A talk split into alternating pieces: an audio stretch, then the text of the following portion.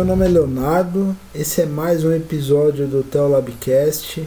É o episódio número 55 do Teolabcast. E o Teolabcast, como vocês já sabem, é um podcast em que a gente fala um pouco de fé, um pouco de ciência, um pouco de política também.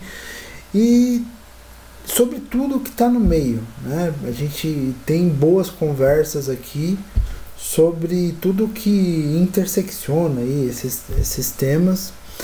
E lembre-se sempre, sigam-nos no Twitter, o arroba sigam-nos também lá no, no Facebook. A gente tem lá a página do Teolabcast. Nós temos também o nosso grupo no Telegram, que sempre tem o pessoal falando lá. É, nós, nós temos também, é sempre bom lembrar, a nossa campanha de apoio, que tem um apoio modesto mensal, mas que a gente tem usado para pagar, pagar as contas de hospedagem, enfim, todas essas contas que invariavelmente chegam para a gente agora na segunda metade do ano. Lembrando sempre também que a gente pede uma ajuda para melhorar a vida do Cedric, para ele não ter tanto trabalho de edição é, uma, é um dos nossos objetivos e também para melhorar os nossos equipamentos daqui para frente. Tá? É, dito isso, né, dita essa mensagem, estamos aqui todos entre amigos. Eu queria chamar o Cedric e a Samantha, dar o meu boa noite para eles, porque todos aqui somos trabalhadores e gravamos só à noite. boa noite, Cedric, boa noite, Samantha, tudo bem com vocês? Tudo bem, Léo, tudo certinho. Tá joia. E hoje a gente tem um convidado muito especial também, que a gente quer chamar aqui para estar tá conversando conosco. É, ele vai contar um pouco da história dele, mas é, eu, eu conheci esse convidado no final de maio, no começo de junho, é, quando explodiram aqueles protestos no meio da pandemia, quando todo mundo ainda assim é, bastante preocupado com os rumos do país, como seguimos bastante preocupados com os rumos do país, e explodiram os protestos antifascistas aqui em São Paulo e em outros lugares do país também. E um dos, do, assim, e apesar da gente saber que esses protestos têm uma, têm uma natureza muito orgânica, algumas lideranças emergiram desses, desses protestos. E dentre essas lideranças apareceu um cara que assim que reúne características fantásticas assim juntas, né?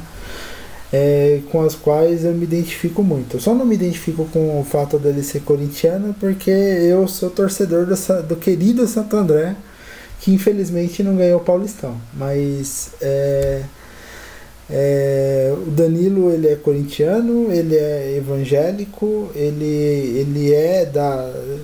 Eu posso falar que ele é da quebrada e, e ele é antifascista que é uma, é, uma, é uma coisa com que muita gente se identifica, mas que a gente não vê tanto na esfera pública, não vê tanto aparecer é, para as pessoas, né? foge dos estereótipos. Danilo ele é, ele é fantástico justamente por ele fugir dos estereótipos que as pessoas têm, tanto do evangélico, quanto do antifascista, quanto do do assim é, é, de quem hoje vive na quebrada e, e ele é isso tudo sendo ele mesmo sendo super autêntico sendo um cara super assim um cara que desde o final de maio quando explodiram esses protestos eu aprendi a admirar bastante. Então seja bem-vindo aqui ao nosso espaço Danilo. É um prazer conversar contigo e eu tenho certeza que vai ser uma ótima conversa.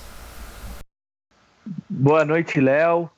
Boa noite, Samanta. Boa noite, Cedric. Pô, com essas palavras eu fico até sem graça. Vai ficar, vai ficar até difícil de falar agora, irmão.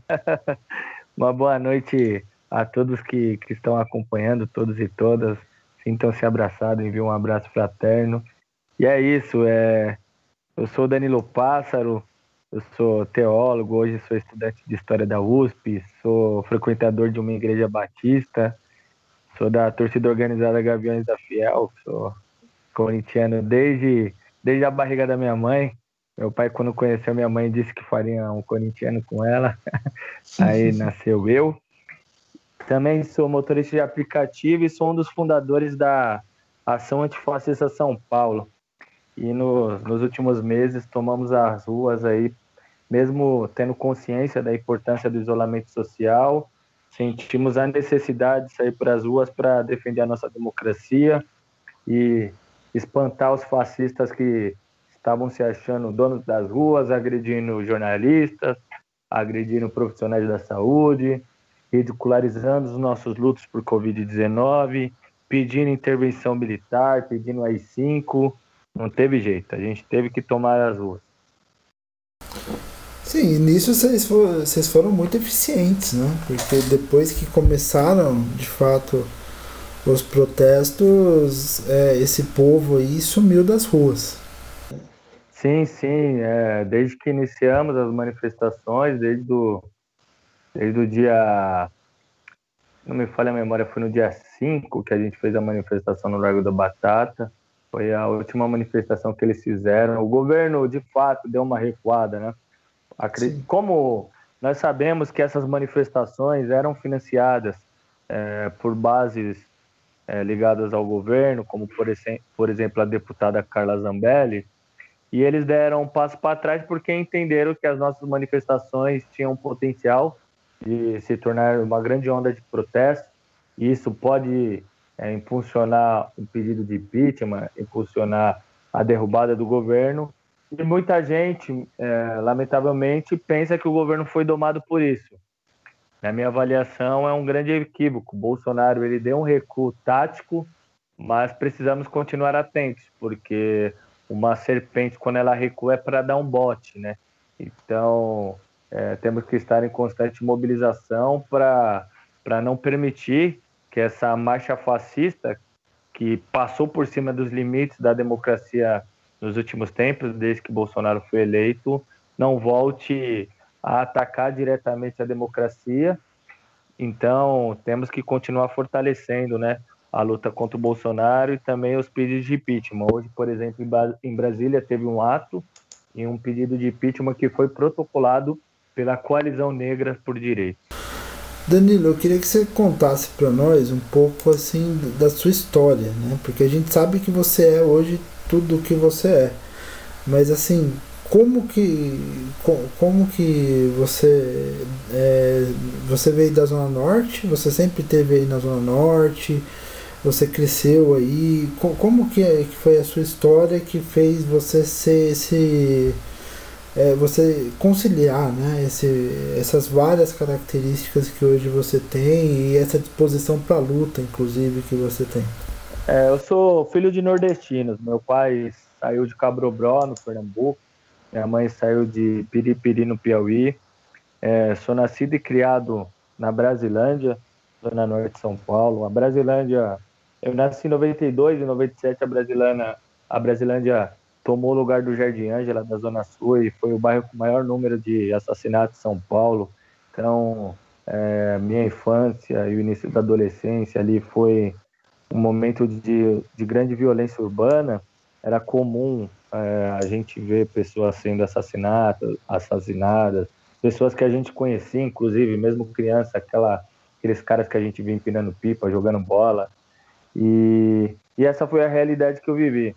É, ainda muito novo na escola pública, a gente não tinha acesso à biblioteca, não tinha acesso a livro, mas a gente se encontrava para cantar Racionais, lia as letras, na época o álbum Sobrevivendo no Inferno, e aquilo, de certa forma, explicava um pouco a realidade que estava vivendo. Novo, não conseguia organizar muito meus pensamentos é, e orientar essas ideias que eu aprendi através das letras de rap, mas hoje observo que foi fundamental para minha formação. Do lado da, da minha casa tem uma igreja, uma Assembleia de Deus. Os filhos do pastor é, são meus amigos, eram meus grandes amigos, e eu fui praticamente criado dentro dessa igreja, porque é, a mulher do pastor que cuidava da gente, né? Então eu ficava muito tempo lá com ele, jogando videogame, brincando, e acabava também vivendo essa, esse cotidiano da igreja. Então, foi aí que eu aprendi muito sobre Bíblia, muito sobre Jesus. E desde então, me atentei para um Jesus que tinha um olhar é, muito sensível pelos mais pobres, pelos necessitados, pelos marginalizados. E por isso eu sempre procurei me engajar em projetos sociais. Com 13 anos de idade, desde criança, na verdade, meu pai também me levava para o estádio. É, eu sempre observei com, com muita paixão as festas que, que eram feitas na arquibancada pela torcida do Corinthians, especialmente pelo Gaviões da Fiel. Com 13 anos de idade, é, sem meus pais saberem, eu frequentei a sede, comecei a frequentar a sede dos Gaviões, comecei a ir para os jogos escondido, né, com conheci uma rapaziada do Gaviões lá do, da, do bairro, né, e na época saíam juntos é, Brasilândia, a freguesia do Oi Morro Grande, e são eles que até hoje são os meus melhores amigos, é com quem eu tenho uma relação muito próxima, converso todo dia, estou junto quase todo dia. E foi aí que é, também foi construir minha caminhada. O Gaviões da Fiel é uma torcida que nasceu defendendo democracia, né? Nasceu para combater uma ditadura que estava dentro do Corinthians, é, e a ditadura que estava dentro do Corinthians era um braço do regime militar, então, consequentemente, teve que combater também o regime militar e logo que você se associa no Gaviões, você tem uma reunião de novos associados, onde você aprende a história do Corinthians e a história da torcida, né? Então isso também foi fundamental para minha formação e fazer com que eu tenha desde, desde então é, pensamentos, né, características e ideias que me levassem para o campo progressista. É, em 2000, assim que eu saí do ensino médio, é, voltando um pouco, eu com 15 anos de idade tive que começar a trabalhar, né, fazer curso no estágio de assistente administrativo, fazer um curso no Senai de assistente administrativo e depois ia fazer um estágio para depois ir para a escola. Isso dificultou muito, né, a minha a minha formação escolar, especialmente no ensino médio, até a oitava série eu era considerado um dos melhores alunos da classe mas ter que conciliar trabalho e estudo, chegava cansado na escola e acabou caindo bastante no rendimento. Mas felizmente, e graças à luta de muita gente, eu peguei o período do SISU, me formei no ensino médio de 2010, fiz o Enem com o SISU eu consegui ingressar numa, numa universidade federal, na época o TFPR, Universidade Tecnológica Federal do Paraná, para o curso de processos químicos. Fiquei somente um semestre por lá, né? É, tive que voltar para São Paulo por questões financeiras, não consegui me manter na cidade também, não tinha é, lá no, por uma por ser uma cidade pequena, Pucarana, é, não tinha muitas alternativas de emprego também. Uhum. E quando voltei para São Paulo, voltei a frequentar uma igreja, na época Bola de Neve, já tinha um conhecimento é, considerável da Bíblia, então acabei, de certa forma, é, me tornando uma referência, até por, por ter uma perspectiva bíblica um pouco conflitosa do, do convencional da igreja, da, dos, principais líderes uhum. da igreja. Na época eu seguia uma teologia é, que era mais próxima do calvinismo, e isso acabou agradando bastante os mais jovens, né? Então acabei sendo uma referência para os jovens, é, fui missionário no Haiti, comecei a ser evangelista.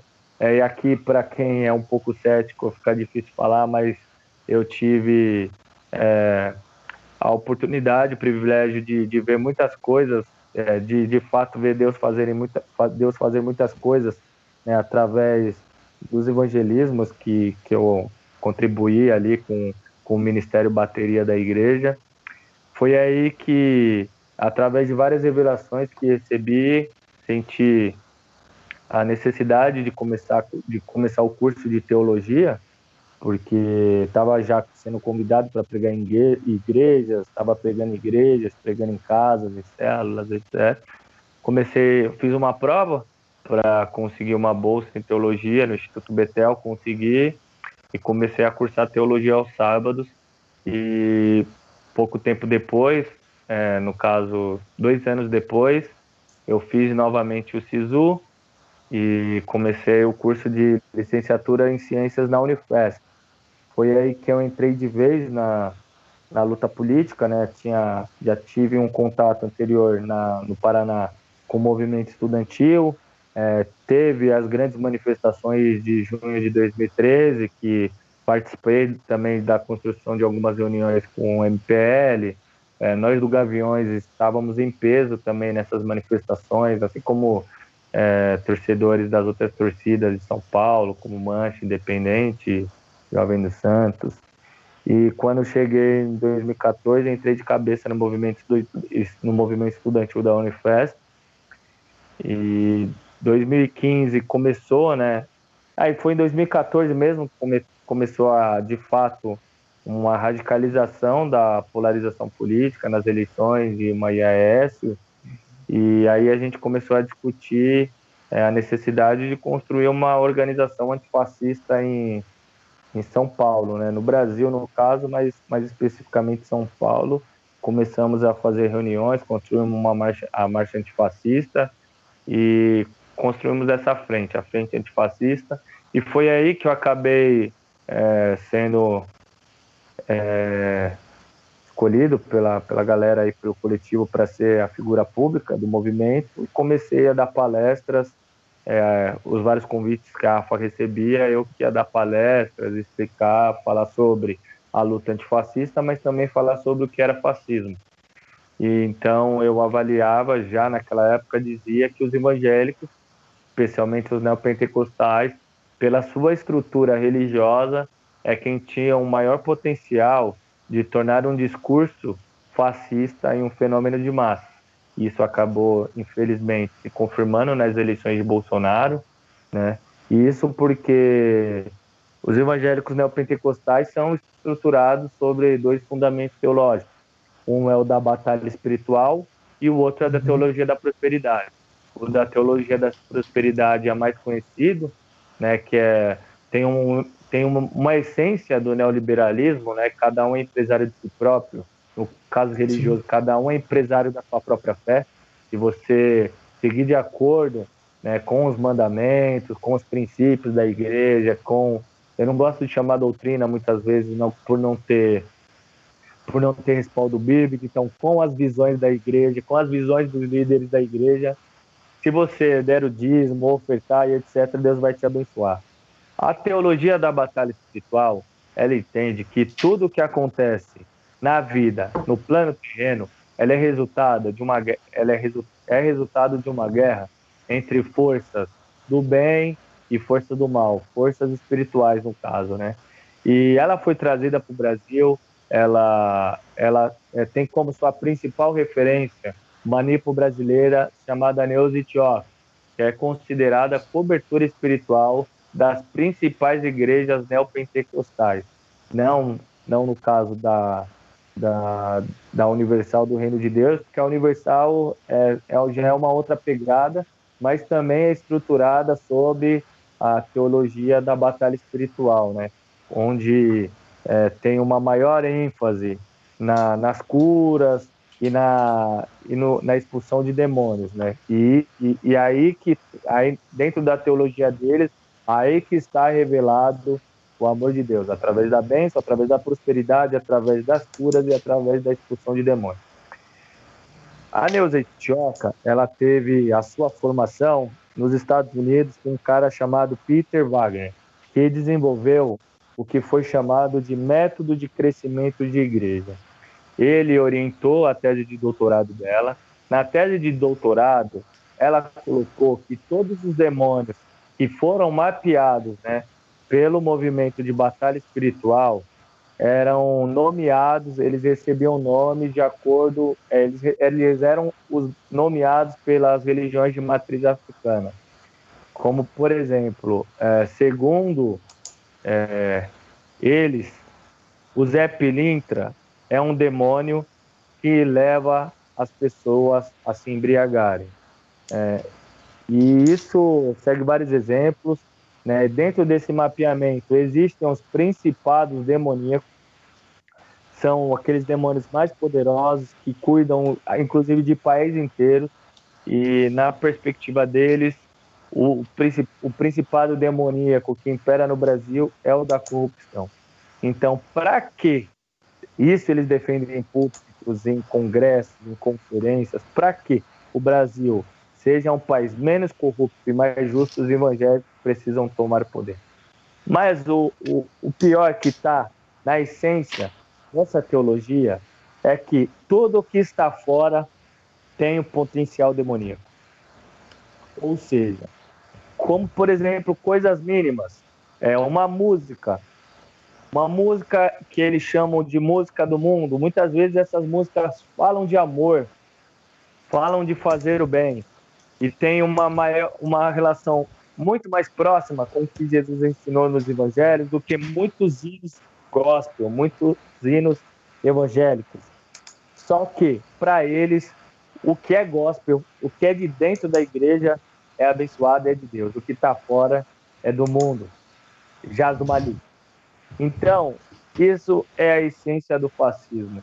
Quando o que faz parte daquele grupo, faz parte daquele ajuntamento, daquelas congregações, é de Deus e é bom, e o que está fora é demoníaco e precisa ser combatido, isso é, é a clara expressão de um pensamento fascista, mas como que isso também pode se reproduzir na prática? Né? Nessa tese de doutorado, se transformou em um livro né, chamado Deuses da Ubanda, ela diz que a igreja brasileira evangélica foi covarde, porque por muito tempo é, permitiu a pluralidade religiosa, permitiu que houvesse um secretismo religioso, e por isso o Brasil chegou nessa situação.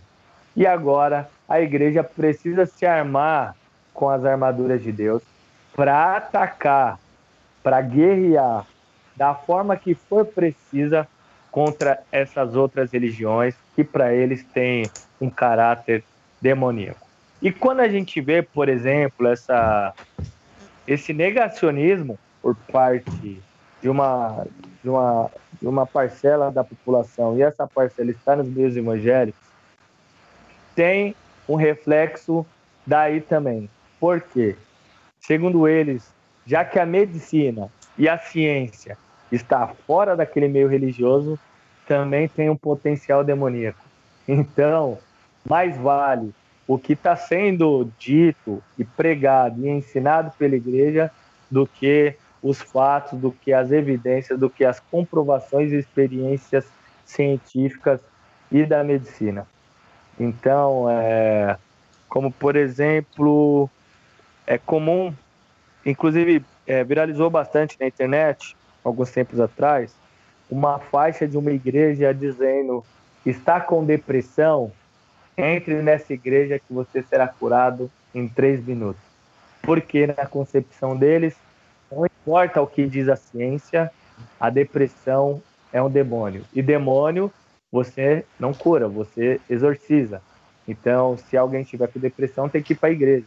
Então, é mais ou menos essa, essa lógica é, dominante em boa parte dessas igrejas.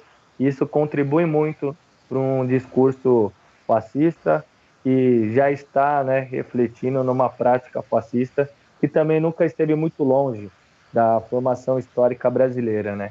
Que é construída sobre o genocídio dos povos indígenas e escravização de negros africanos que foram sequestrados e escravizados no Brasil.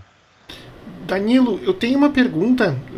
Você falou agora que você, no que você estava na igreja, você entrou em contato com um Jesus que se importa e que se preocupa com aqueles menos favorecidos, com os menos assistidos. Isso aconteceu uh, dentro da Assembleia de Deus, ali que era da sua vizinhança, isso aconteceu em outra igreja. Como é que foi uh, esse teu contato? Como que você descobriu esse Jesus?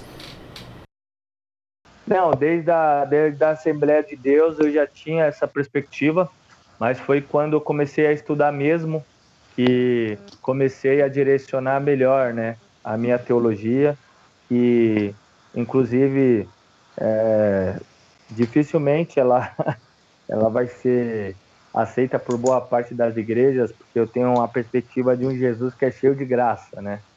E que está disposto a salvar a grande maioria da humanidade.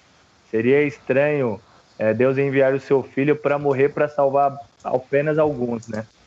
Então, é, a perspectiva que eu tenho de toda a sistemática da Bíblia, o que, da Bíblia, o que seria a sistemática? É o que a Bíblia fala no todo, né? Se você pegar todos os livros da Bíblia, o que, que ela fala a respeito de um determinado tema.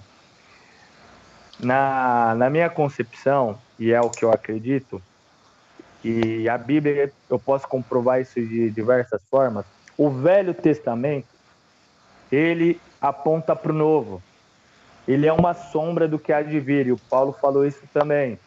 É você imaginar é, qual que era a mentalidade, qual que era a concepção, qual que era a consciência de um homem de uma determinada época acerca de uma divindade.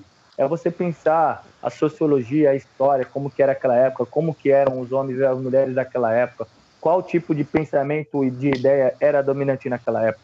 Era assim que eles viam Deus. E, e, e qual que era o propósito de Deus é, através disso tudo, né? Era, era restaurar a humanidade, que foi deformada pelo pecado original. Porque na Bíblia, no Gênesis, diz que Deus fez o homem e a mulher conforme a sua imagem e semelhança.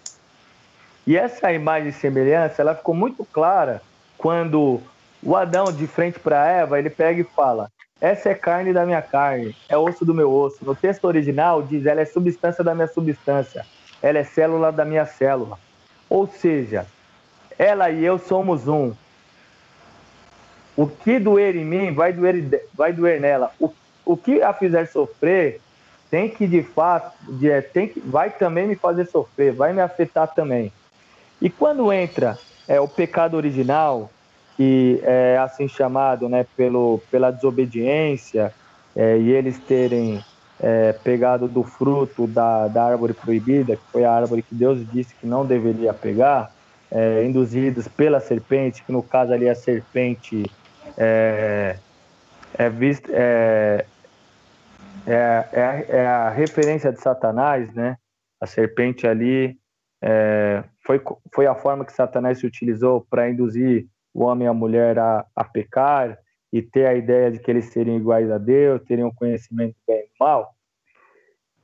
Quando o pecado original entra, fica muito claro, porque aí Deus chega no, chega no jardim e fala: pô, vocês estão. Como que vocês perceberam que vocês estão nu? Porque eles se esconderam, né? Eles perceberam a nudez, eles andavam nus, né? Como vocês perceberam? Aí o, o Adão já caguetou, né? Pegou e falou: pô, foi a mulher que, que me deu a fruta de comer, pô. Então, era o outro, ela era carne da carne, osso do osso, célula da célula. A partir do momento que entrou o pecado, não, peraí, é ela. Não sou eu, não. É ela que tem que pagar por isso. Ali já mudou a mentalidade, já mudou a essência, já foi deformada. Isso que foi chamado de, de imagem e semelhança. Mas Deus, é, logo depois, ele faz uma profecia, né, dizendo que, que, a, que a mulher teria uma semente, que da semente da mulher é, nasceria aquele que ia ferir a cabeça da serpente, a serpente feriria o seu calcanhar de Aquiles, e desde então é, tiveram vários de desdobramentos por, por um longo processo histórico que sinalizavam para a vinda de um Messias. E quando Jesus chega, ele, como Deus encarnado, ele vem para ensinar o que é ser imagem e semelhança de Deus. Ou seja, ele vem para ensinar o que é ser humano, e não à toa que o tempo inteiro ele fala, pô, que você não ouviu? Tem que amar a Deus e amar o próximo. Ele fala da lei de amor. Deus na Bíblia, ele, ele é definido de duas formas, né? Deus é amor e Deus é espírito no Novo Testamento. Então, é, Jesus vem com, com esse objetivo muito claro de pegar, olhar para toda uma, uma estrutura religiosa da época, toda uma dinâmica religiosa e social da época e dizer: tá tudo errado, vocês não entenderam. Não era isso que meu pai queria. O que ele quer é isso. O que ele quer é a justiça social. O que ele quer é a paz. O que ele quer é que não exista mais explorador e explorado. O que ele quer é que não exista mais opressão, opressor e oprimido. Pô, vocês estão falando aí que não, não pode chegar perto do, do cara porque ele é leproso? vocês não entenderam, vocês não entenderam a lei do amor. Eu vou lá e abraço. Ele foi e abraçou um cara leproso. Então Jesus ele, ele feriu vários preceitos religiosos da época e também por isso, né, ele foi crucificado para mostrar qual que de fato é a imagem e semelhança de Deus, qual de fato era o propósito, né, de, de Deus com a humanidade.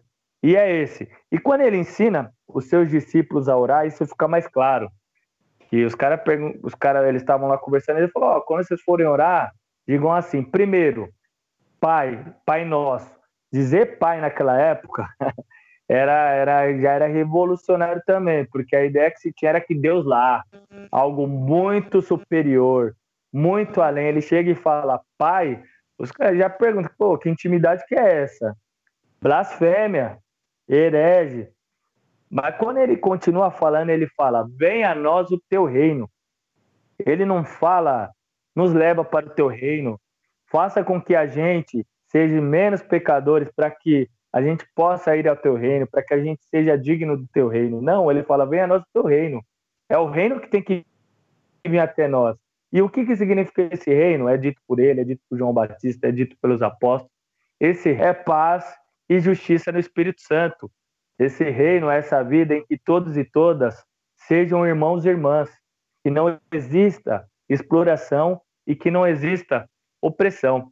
E, e, e só para concluir, o que pode também confirmar, né, e no todo o Novo Testamento existem várias expressões é, e revelações do Velho Testamento, uma que para mim fica muito claro, quando o Israel na época ainda era Jacó, é, ele foge, ele foge, ele foge do seu irmão, né? Ele tinha roubado a primogenitura do seu irmão e tal. E a Bíblia fala que ele chega é, num determinado momento cansado, deita e põe a cabeça numa pedra. Então ele tem um sonho. E nesse sonho, ele vê uma escada que vai até o céu, e nessa escada, os anjos descem e sobem, né? Eles, os anjos descem e sobem dessa escada. E no Novo Testamento tem um, um, momento muito interessante quando Felipe, junto com Natanael, vão vão conhecer a Jesus. É, um deles tem tem essa visão. Eles vêm, os, é, eles eles vão falando, eles vão pelo contrário, é, perdão, eles vão de encontro a Jesus Aí Jesus pega e fala: pô, aí está Nael, esse judeu aí é bom, é um judeu que tem zelo na palavra. Ele fala: pô, mas como tu sabe? De onde você me conhece? Ele: pô, eu te vi na figueira. Antes de você vir até a mim, eu te vi, você ainda estava lá debaixo da figueira. Aí ele pega e fala: é verdade, você é o Cristo, o Filho de Deus, você é o Messias. Aí ele pegou, você ficou surpreso. Aí Jesus fala para ele, né? Você ficou surpreso porque eu disse que eu te vi lá na figueira. Aí tem todo é, uma, uma ideia do judaísmo sobre essa questão da figueira. Falou que Natanael, quando criança, ele tinha sido largado numa cesta embaixo da figueira e etc, etc. Existem várias versões, né? Mas aí Jesus conclui, né? Fala para ele: pô, você não viu nada. Vocês ainda vão ver os anjos subindo e descendo sobre mim, sobre o Filho de Deus. Ali ele estava dizendo que ele era a revelação daquele sonho de Jacó. Ou seja, ele estava dizendo que ele era a escada entre, entre os homens, entre a terra, entre a humanidade e Deus. E depois também, quando ele vai falar com seus discípulos por diversas vezes, né, os discípulos vão falar, pô, mas apresente o Pai. Né? Tá em João 14, né, ele começa a falar que vai ser crucificado, etc que vai ressuscitar. O Egito falou, pô, mas antes de você ir, nos apresenta o Pai. Aí ele fala, pô, eu tô com vocês aqui o tempo inteiro, vocês ainda não entenderam nada. Vocês não perceberam que quem olha para mim, olha para o Pai? Olhem para mim, eu sou a imagem e semelhança de Deus. Sejam igual a mim, que vocês serão a imagem e semelhança de Deus. Esse é o propósito de Deus para vocês. Aí ele, aí ele tranquiliza né, os discípulos e fala: Não, mas fiquem tranquilos, porque eu vou enviar o, o conselheiro, eu vou enviar o Espírito Santo, e ele vai ensinar para vocês todas as coisas, tudo que eu venho vos falar dele, vai fazer vocês se lembrar e vai, vai levar para vocês aí até os confins da terra para pregar o Evangelho. e ensinar a todos e todas o que é ser imagem e semelhança de Deus, e é isso significa se tratar como irmãos e irmãs, destruir, lutar, dedicar a vida para acabar com toda exploração e com toda opressão. Isso ficou muito claro no texto de Atos dos Apóstolos 2, quando começam a se reunir os primeiros cristãos, né? E, e ali eles dizem que todos aqueles né, que iam se achegando aos cristãos, é, os cristãos iam entrando na graça do povo, e aqueles que chegavam e tinham propriedades vendiam as suas propriedades, vendiam os seus bens e distribuíam a todos conforme a necessidade de cada família. Ou seja, se o cara tem dois filhos, ele recebe um, um, alguma coisa, se ele tem três, ele recebe um pouco mais. E isso fazia com que eles entrassem na graça do povo, e a cada dia Deus ia acrescentando mais pessoas entre os convertidos. Ou seja, a Bíblia mostra que através dessa prática, ou seja, não era só o discurso, né? O que o, de fato é, o, o cristianismo por muito tempo manteve esse discurso, mas foi a prática que fez com que o cristianismo é, ganhasse muitas pessoas, né? Trouxesse muitas pessoas para para praticar e para defender né, as ideias que Jesus Cristo tinha ensinado e que vinha sendo ensinado também através do, dos apóstolos. E foi por isso que o cristianismo cresceu muito, né? E precisou ser cooptado por Constantino no, no Império Romano. Eu queria fazer uma pergunta, mas não sei se eu já vou entrar em outro assunto.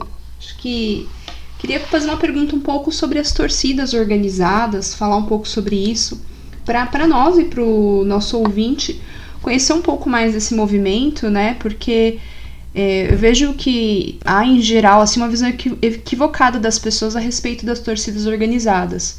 É, muitos encaram como um grupo de desordeiros, de baderneiros, com atitudes violentas, mas eu queria que o Danilo falasse um pouco sobre essa visão equivocada, mas falasse também do papel das torcidas, né, que é o principal aqui, na promoção da paz e da união, é, principalmente nas periferias, né?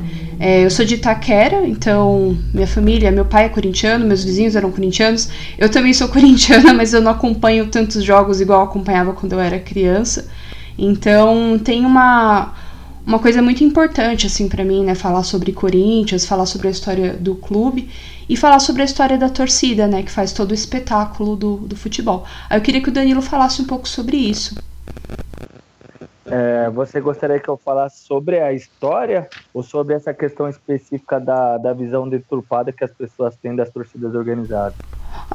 Na, nas minhas anotações aqui eu quero saber de tudo, mas eu queria começar falando sobre essa questão da visão deturpada. Eu acho importante a gente falar isso para os nossos ouvintes.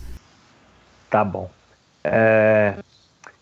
Não, de fato existe uma visão muito deturpada das torcidas organizadas, assim como tem da maioria dos movimentos sociais e isso é construído é, especialmente pelas grandes mídias, né?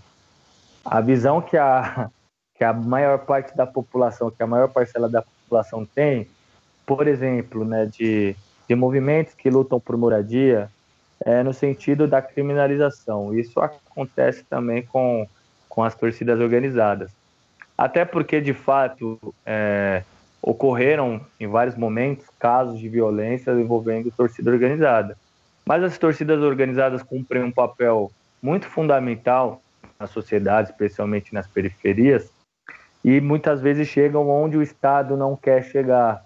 E isso ficou mais claro nesse momento de pandemia, quando torcidas organizadas, como por exemplo a minha, é, já não temos mais nem conta de quantas cestas básicas foram distribuídas, quantas marmitex são distribuídas todos os dias para pessoas em situação de rua. Isso para minimizar um caos social que era projeto de um governo de caráter fascista, né? Porque é importante dizer isso. O Bolsonaro ele apostou no caos. Ele não está governando durante a pandemia porque ele escolheu não governar. Porque quando você não tem um governo, quando você tem uma grave crise, como a que a gente vive, e o governo nada faz diante dessa crise, você tem o povo perdendo emprego, perdendo a renda, ingressando na, na linha da extrema pobreza, ingressando na miséria, né? entrando novamente no mapa da fome. você consequentemente tem também um aumento da violência urbana. Isso é um caos, isso provoca um caos. E é isso que o governo queria, um caos para depois ele vir com uma justificativa de que era necessário garantir a ordem. Aí vem uma intervenção. Mas a sociedade brasileira e, as torcidas organizadas entenderam o seu papel diante da população e se organizaram em várias redes de solidariedade, entregando cestas básicas e Marmitex. Com relação à violência das torcidas, é, é, é revolt, não é revoltante, mas é falta de informação, muitas vezes é ignorância, mas algumas outras vezes também é falta de caráter, de achar que a violência ela nasce a partir das torcidas organizadas. A gente vive um país extremamente violento. No Brasil, 70 mil jovens são cruelmente assassinados todos os anos. No Brasil, as pessoas brigam no trânsito e se matam no trânsito. Brigam na fila do banco e se matam na fila do banco. Brigam na, na fila do mercado, brigam por conta do lugar no transporte público. No futebol não seria diferente, ainda mais no futebol que envolve muita paixão, que envolve muita é, rivalidade. Existe toda uma questão né, de microfísica do poder, é, no sentido de que o Estado impediu as torcidas organizadas de fazerem grandes festas nas arquibancadas. Antes, a disputa que se dava entre as torcidas era por quem gritava mais, quem fazia mais festa nas arquibancadas. E agora isso não é mais possível. Os jovens, né, que vêm no futebol é, diante de todas as mazelas sociais que vivem cotidianamente, da falta de oportunidades, extravasam, veem no futebol a sua válvula de escape, o seu ponto de refúgio, seu ponto de pertencimento, ali onde se encontram com jovens que vivem as mesmas mazelas, o mesmo problema. Em vez desses jovens estarem cortando fitas, estarem pintando bandeira, preparando uma festa para arquibancada, eles acabam se reunindo, acabam andando pelas ruas, tanto que é dificilmente você ter uma briga ao redor dos estádios e acaba encontrando com torcedores de outros times e acaba gerando esses conflitos por uma questão que é estrutural, né? A torcida é um reflexo da sociedade, a gente vive uma sociedade violenta e isso também se, se reflete na torcida organizada. Não tem como pensar que o cara né, que é violento na academia, que é violento no ônibus, que é violento na escola, que é violento no trabalho, que é violento na rua, que é violento em todo lugar, e quando ele chegar na torcida organizada ele vai ser bonzinho mesmo que a torcida, é, a, mesmo que as torcidas há um bom tempo vem trabalhando bastante, auxiliando é, as autoridades para minimizar, é, para minimizar essa, essa violência. Mas isso também foi provocado é, recentemente, é, alguns anos atrás, por um cara né, que ganhou muita fama em cima das torcidas organizadas, muitas vezes isso é importante dizer. O Estado parece que projetou casos de briga envolvendo torcida. A gente sabe o controle que o metrô tem sobre as estações, sobre os trens. Hoje, se duas torcidas se encontram no metrô, é porque houve uma falha né, do metrô, houve uma falha da, do centro de operações do metrô, enfim. E esse candidato, é, esse cara que ganhou muita fama em cima das torcidas organizadas, foi eleito deputado estadual, foi presidente né, da Assembleia Legislativa pelo PSDB, foi pego também em casos, em escândalos de, de roubo de merenda, e as torcidas e a torcida, no caso a minha, se mobilizou também para que fosse a estarada CPI da merenda e ele fosse de fato punido. Isso repercutiu é, socialmente, tanto que ele não foi reeleito, né? Mas com relação a essa questão de criminalização da torcida, é por essa questão. É mais falta de informação, mais falta de conhecimento da sociedade e até de, de, de um direcionamento, né? De pensar que a torcida é o reflexo da sociedade e dificilmente a gente teria numa sociedade, dificilmente a gente não teria, né, um reflexo de uma sociedade violenta como a nossa. Muito Perfeito. bom. Muito bom, boa, excelente reflexão. É, eu acredito que a gente vê uma, uma, quando uma boa igreja, com uma boa base teológica e uma torcida, né, ela tem papel essencial na periferia, né, é um lugar onde as pessoas podem se reunir podem é, discutir, fazer amigos, né? Eu, eu vejo isso de uma forma muito positiva. E eu gostaria agora de perguntar, né, igual eu tinha comentado antes, a respeito da, da democracia corintiana, né? Acho que muitos dos nossos ouvintes, é, a gente tem ouvintes bem variados, né? Tem o pessoal cristão, tem pessoal que é mais ligado em futebol, tem quem não é. Então, gostaria que o Danilo falasse um pouquinho pra gente dessa história, né? Que fala-se muito, fala-se muito da figura é, do Sócrates. Eu gostaria que você pudesse nos contar um pouco sobre isso, Danilo. Sim, sim. Não, é, isso que você falou tem muita relevância. As torcidas organizadas, as igrejas e, e os movimentos sociais cumprem é, um papel muito importante nesse sentido, especialmente para os jovens. Né? A juventude e os jovens vivem muito sobre projeções e perspectivas de um futuro. E nesses espaços é, encontram é, o pertencimento, né? É um lugar que eles se sentem parte, é um lugar que ali eles começam a, a construir relações, se, sentir, é, é, se sentirem o reflexo né, e serem refletidos por outra pessoa. Então, inclusive, tem muita gente que não, que não consegue largar uma igreja, mesmo não concordando com os princípios da igreja, com o discurso, com a teologia da igreja, porque ela se sente parte. E se ela tá doente, os irmãos vão pegar um bolo, vão visitar ela, vão orar com ela, vão estar tá junto com ela. Na torcida organizada é a mesma coisa. Né? Se o cara não tá bem, se o cara tem algum problema, a rapaziada vai tudo se reunir, vão se esforçar para ajudar ele. Isso é, é muito importante para todo ser humano e algo que também é muito, é muito relevante. Aí entra é, nessa questão da pessoa ser, é, de ser alguém, de ser visto como alguém numa sociedade que procura o tempo inteiro é, deixar as pessoas, especialmente as mais pobres, pessoas invisíveis, né? Da porta para dentro do Gaviões, não existe o um empresário, o pedreiro, o traficante, o ladrão, é, o servidor público, é todo mundo corintiano, é todo mundo Gaviões. E muitas vezes a pessoa que, para fora da porta, ela é marginalizada, ela é discriminada, ela é desconsiderada por toda a sociedade, da porta para dentro, na arquibancada. Ela é uma pessoa querida, que vão chamar pelo nome, que vão abraçar, que vão perguntar se está tudo bem, que vão perguntar se está precisando de alguma coisa. Então são espaços que são muito importantes aí para as pessoas, especialmente as pessoas da periferia, né? E a história da democracia corintiana, ela foi emblemática por, por ser no, no momento de ditadura, mas não, não é só ela né, que, que coloca o Corinthians como um time comprometido com, com a luta popular, com a luta democrática, com a luta dos trabalhadores e do povo pobre do Brasil.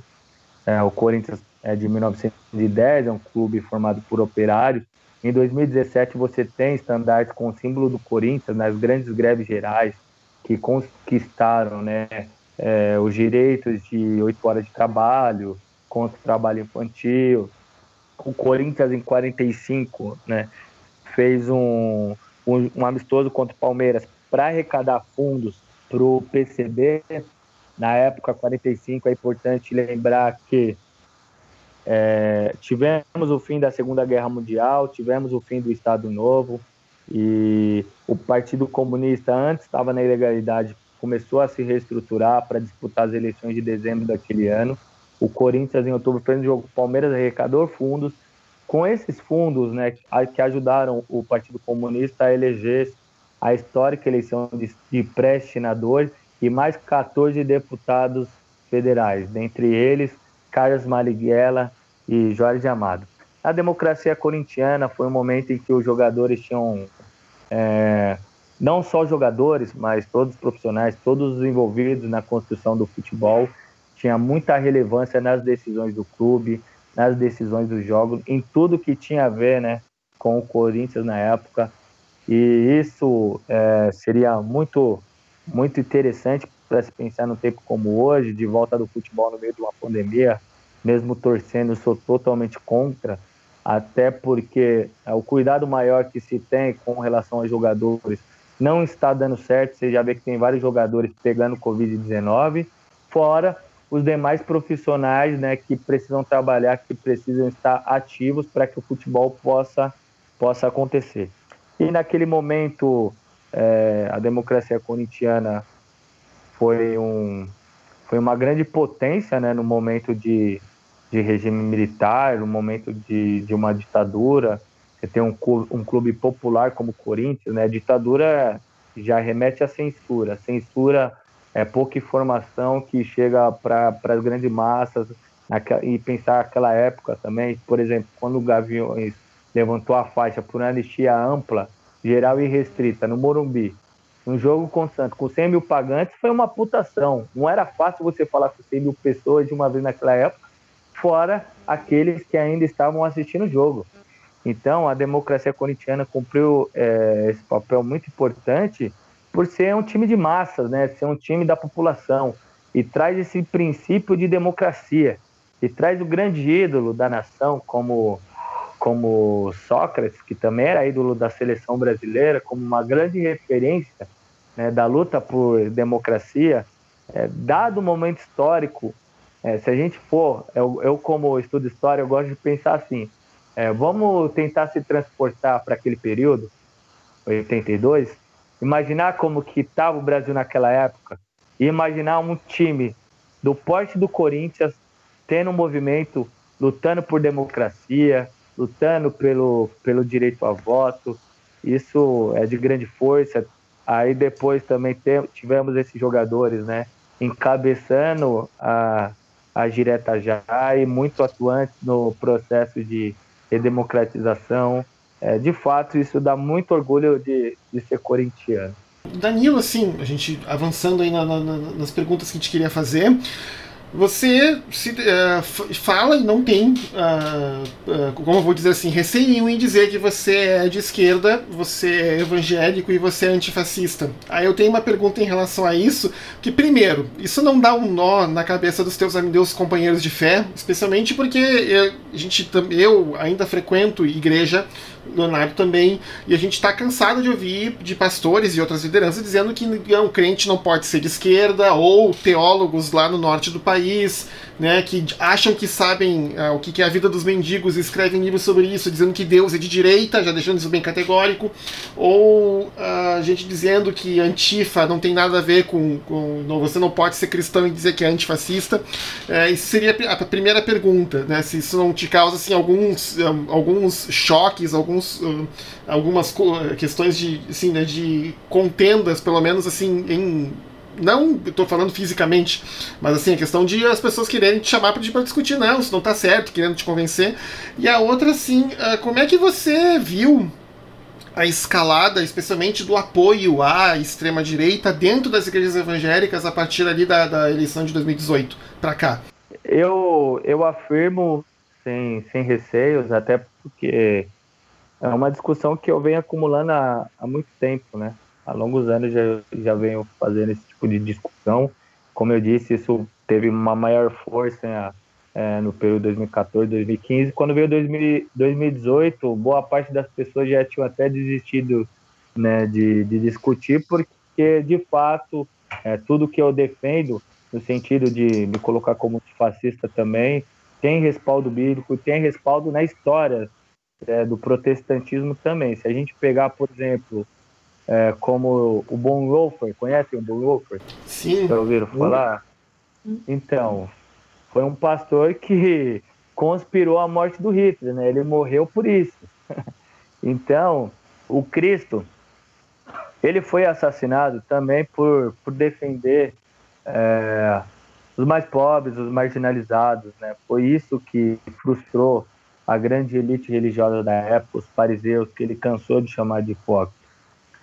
E o grande problema, né, que a gente vive uma teologia no Brasil, a, teologia dominante no Brasil, ela não prega o evangelho, ela prega o evangelho. Ela prega é, uma bênção no, a bênção no sentido de ganhar. Mas o que Jesus ensinou é que a bênção é entregar, é o compartilhar, é o partilhar. O evangelho não é para para eu ser vitorioso da perspectiva é, do, dos bens materiais desse mundo, né? O, o evangelho é para carregar a cruz mesmo. e carregar a cruz, cara, é você sofrer a dor de uma pessoa que você nem conhece, né? É a dor de, de quem está sofrendo no Nordeste, quem está sofrendo no Haiti, de quem está sofrendo na Venezuela, na África. Esse é o Evangelho. Então eu não consigo é, ter um, fazer uma leitura do Evangelho que não tenha características, né? Com, com a luta progressista, com a luta de esquerda e com a luta contra o capitalismo, contra o sistema capitalista. Mas, claro, a Bíblia é um livro que, se você tirar um texto de contexto, você faz guerra com ela.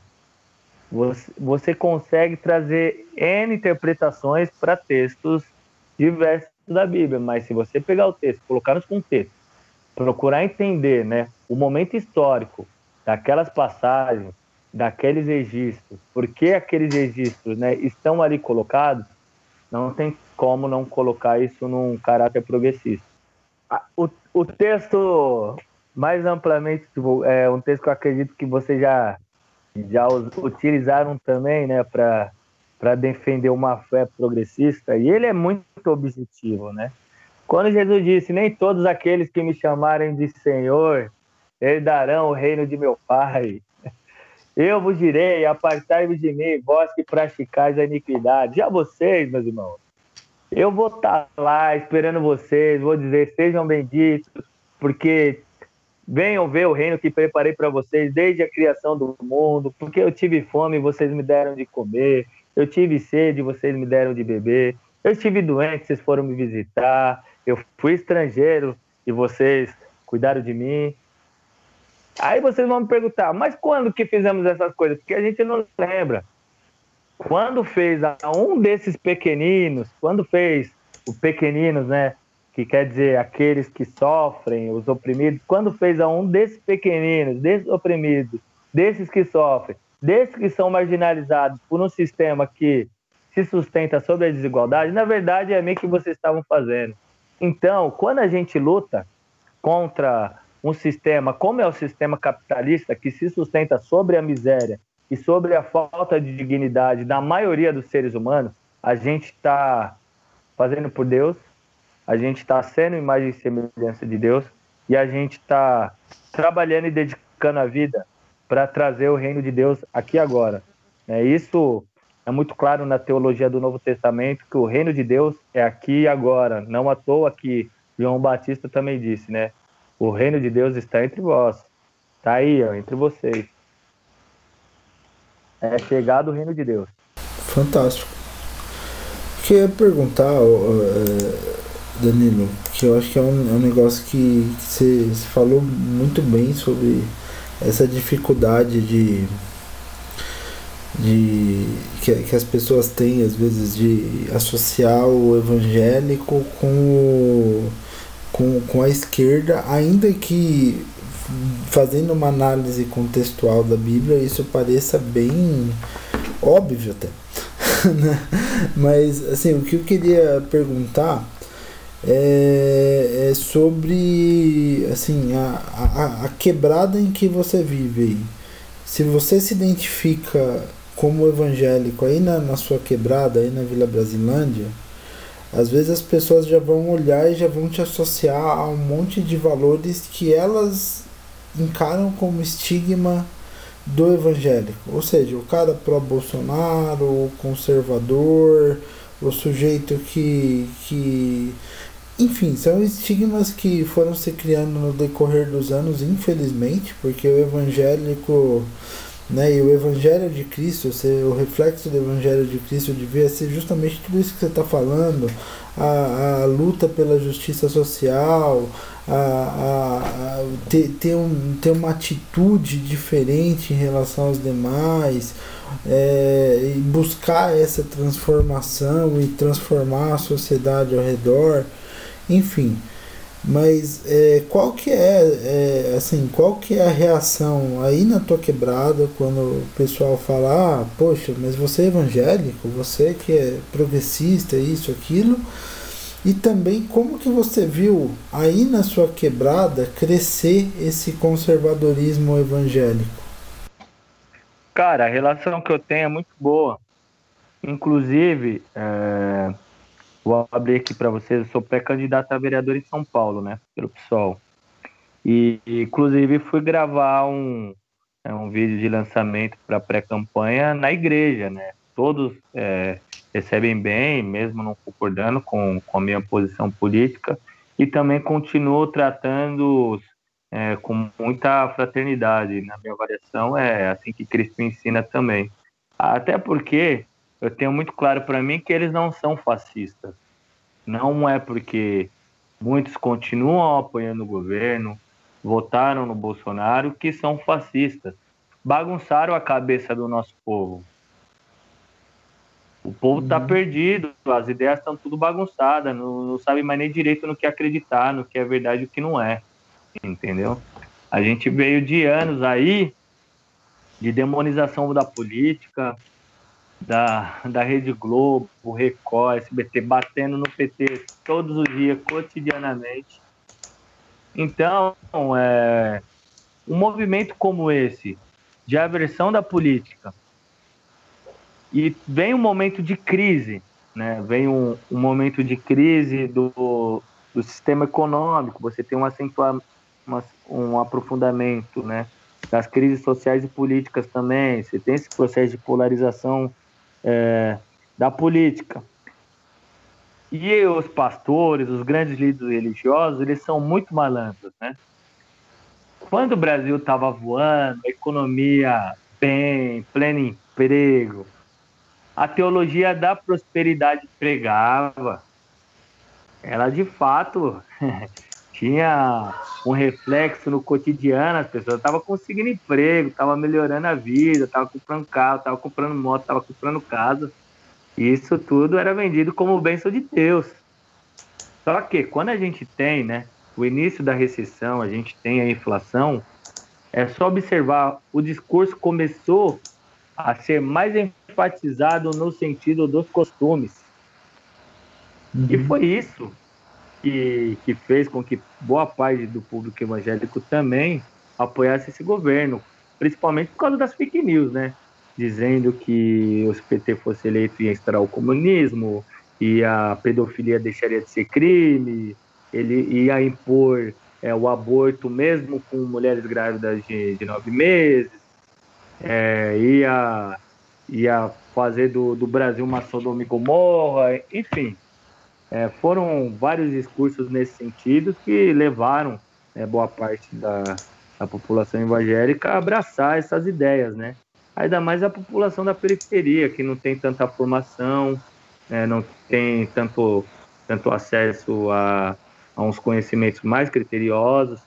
Então, quando pastores e líderes acabam lançando esse tipo de ideia, tipo um Silas Malafé da vida, a população acaba entendendo que, que de fato né, esse, é o, esse é o caminho que, que leva a Deus, que leva aos princípios do, do Evangelho, a verdade do Evangelho. Né?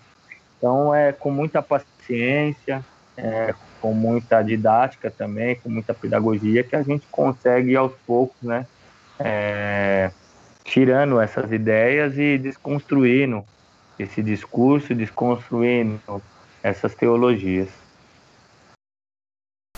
Não, o que, eu, o que eu queria mesmo, Danilo, é, é assim, pegar assim, tem uma galera, é, principalmente jovem, que tá vivendo aí nas periferias, tá, tá, é evangélica, cresceu na igreja, que nem você cresceu, e de, muito devido a, a esse monte de absurdos que, que, que o governo Bolsonaro tem cometido nos últimos anos e, e muito devido ao nosso contexto, é, o pessoal está se identificando com movimentos mais progressistas, movimentos mais de esquerda e muitas vezes isso está gerando conflitos internos né, nesse pessoal mais jovem, porque às vezes é, é o que você falou, né? É, essas pessoas estão em igrejas que estão presas nessas teologias ligadas à batalha espiritual, à própria teologia da prosperidade. Você, você explicou maravilhosamente bem, não preciso entrar em detalhes. É, que, o que você diria para o jovem que está nesse conflito agora? É, sendo que, que você já passou é, por, por, esse, por esse momento de enxergar que a, a, igreja ela, ela pode ter boas doutrinas, mas ela também pode levar as pessoas é, a, a essas visões bastante deturpadas né, do evangelho. O que, que, que você diria para esse para as pessoas assim que são parte do nosso público, inclusive, né?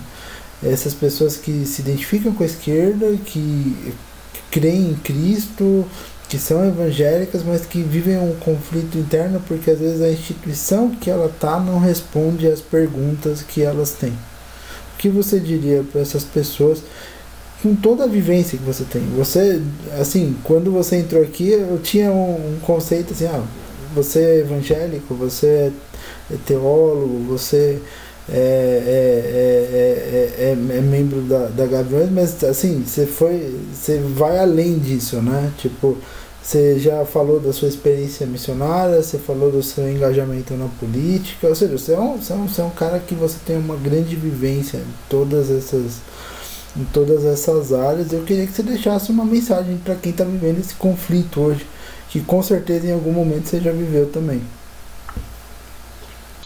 A partir da minha vivência, eu declaro que Cristo nos chamou para ser livre.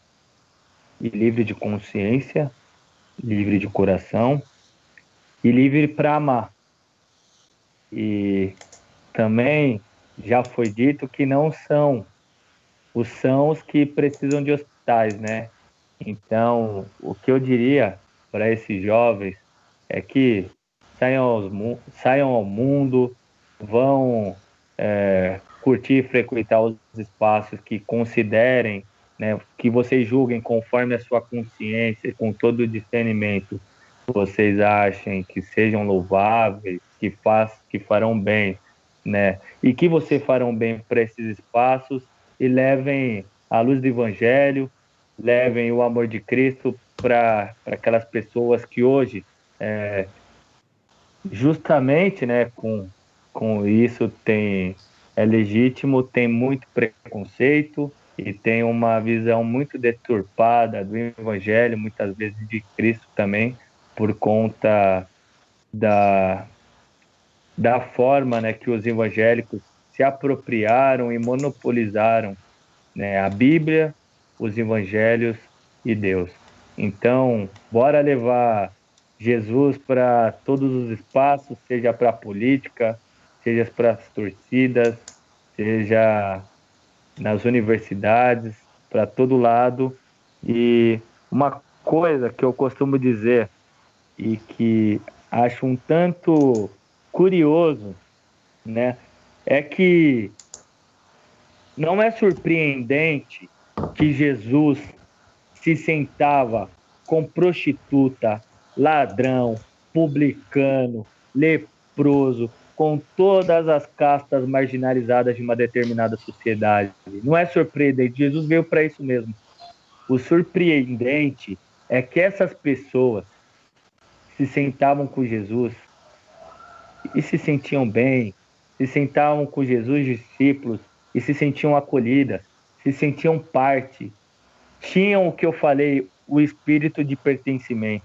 E hoje, lamentavelmente, para muitas pessoas que estão fora do círculo evangélico, que nunca tiveram qualquer convívio né, ou relação com o meio evangélico, quando se deparam com comunidades, com grupos formados né, por religiosos evangélicos, essas pessoas não conseguem ter esse mesmo sentimento, esse mesmo espírito de acolhimento, esse mesmo espírito de, de fazer parte. Porque boa parte hoje dos evangélicos aprenderam é, o evangelho, o que eu chamei de o evangelho, né? E vivem a apontar o pecado alheio, vivem a apontar o cisco no olho do próximo, enquanto continuam carregando uma trave do seu próprio olho. E isso precisa ser transformado, e isso também começa, começa com a gente. Fantástico. Muito, muito bom, Danilo. Muito bom mesmo. Agora é aquela hora do episódio em que a gente lamentavelmente acaba, porque como a gente falou, dá pra gente ficar conversando um tempão aqui. Eu acho que você, você fala muito bem, não só sobre teologia, mas também sobre história. Você tem muito conhecimento sobre é, e não só conhecimento, você tem um olhar amoroso também, dá para perceber pelo tom da sua fala, pe, pe, pe, pelo, pelo, assim, pelo seu cuidado em explicar as coisas. Né? Eu sempre falo que assim que ensinar, saber ensinar, se preocupar com o outro na hora de ensinar também é um ato de amor. E a gente às vezes vê Deus nas pessoas nessas pequenas coisas. E isso é fantástico. Mas agora a gente precisa parar de falar, porque o tempo já está estourando aqui do nosso episódio. E eu queria saber se você tem é, não só alguma recomendação para dar sobre esse tema, mas se você tem algum jabá seu, algum lugar onde a gente possa te encontrar mais, saber mais do seu pensamento também, é, o espaço é seu. É, eu que eu quero recomendar que vão no YouTube, pesquisem por pastores como Ed Renekivitz, Ariovaldo Ramos, é, pastores do pesquisem também o que é a teologia da missão integral e também me busquem lá no Instagram arroba Pássaro Danilo, ali estou sempre postando vídeos também, é, falando um pouco do que eu penso. Busquem também, se considerarem interessante, a frente de evangélicos por direitos. No Instagram podem fazer contato comigo, que eu posso fazer a ponte, né? Com os grupos de WhatsApp, com as redes de encontro de evangélicos que hoje estão, de evangélicos que são, assim como nós, né? Progressistas, do campo democrático, do campo popular, e que entenderam que a essência do evangelho está no amor ao próximo e na luta por justiça, e que justiça se faz com amor. Beleza. Cedric, você tem alguma recomendação? Eu tenho sim. Uh, na semana que passou, faleceu o deputado John Lewis, né, do Parlamento dos Estados Unidos. Um campeão da luta dos direitos civis dos negros nos Estados Unidos, atuando do lado do Dr. Martin Luther King desde os anos 60 e sem parar de lutar até aí dias antes dele ser internado no hospital, antes, antes de morrer. E assim, no funeral dele, uh, vários ex-presidentes e outras personalidades fizeram elogias e assim, não foi a melhor elogia para ele mas eu recomendo que eu vou deixar nas notas do episódio a elogia que o ex-presidente Obama fez para ele. Então, assim, a gente tem pode criticar o Obama por uma série de coisas em relação a como ele conduziu os Estados Unidos, a questão do, da intervenção em países no Oriente Médio, etc. Tem motivo suficiente para reclamar, mas ele, ao fazer elogia para o John Lewis, John Lewis foi um dos mentores do Obama. E ele fala isso na elogia. E também uma coisa interessante é que o, a retórica de discurso do Obama é uma retórica que é quase que 100% de púlpito de igreja negra. E dá para perceber isso no jeito que ele fala. Mas ele, ao evocar algumas palavras, algumas conversas que ele teve com John Lewis, ele dá um recado pros militantes jovens dos Estados Unidos para aqueles que estão se levantando e começando a, a, a, sua geração de luta e militância pelos direitos civis e por outros direitos que eles consideram importantes. Né? Ele fala que a luta não é uma luta que talvez a gente vai lutar a vida toda, a gente não vai ver todas as coisas que a gente queria acontecendo, mas que é importante continuar lutando, porque se a nossa geração não conseguir, a próxima vai conseguir e a outra vai conseguir também. É, ou seja, a questão de que a luta pela, pelo bem e pela justiça, como ele diz né, no, na elogia, é uma luta de longuíssimo prazo. E a gente tem que lutar todo dia e todo dia para continuar seguindo o caminho adiante. Então, se, uh, eu não sei se tem legenda no português, mas o YouTube gera as legendas automáticas com a tradução deles, não é perfeita, mas dá para entender bem o que está sendo dito lá. Aí eu vou deixar essa recomendação. Samantha, você tem alguma recomendação pra gente? Não, né, pra esse episódio não tenho nenhuma recomendação porque ah, eu ando bastante ocupada esses últimos tempos, eu não tenho nem tido tempo de consumir algum tipo de coisa assim que possa, possa recomendar. Tô escrevendo bastante e, e é, e é isso, né? Tamo junto, mas eu, eu, eu, eu tinha preparado uma recomendação, mas assim, o, o decorrer do episódio, às vezes é Deus falando comigo. É, o decorrer do episódio me fez pensar em uma outra coisa que que, que eu, eu acho que eu até já recomendei o livro em algum momento aqui, mas eu não lembro de verdade.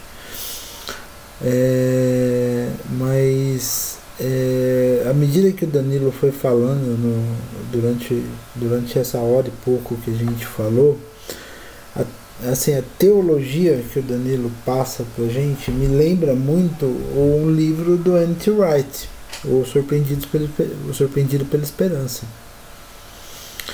Que, que eu queria deixar de recomendação para quem ainda não para quem ainda não leu, na verdade, né? É um livro muito bom. É, é muito didático e, e, e assim e, e, fala bastante dessa graça que, que o Danilo expôs pra gente aí é, o tempo todo e explicou tão bem pra gente. Então eu queria deixar a recomendação aqui do Surpreendido pela Esperança do Anti Wright. Ok? E bem, Danilo, eu queria agradecer sua presença aqui mais uma vez.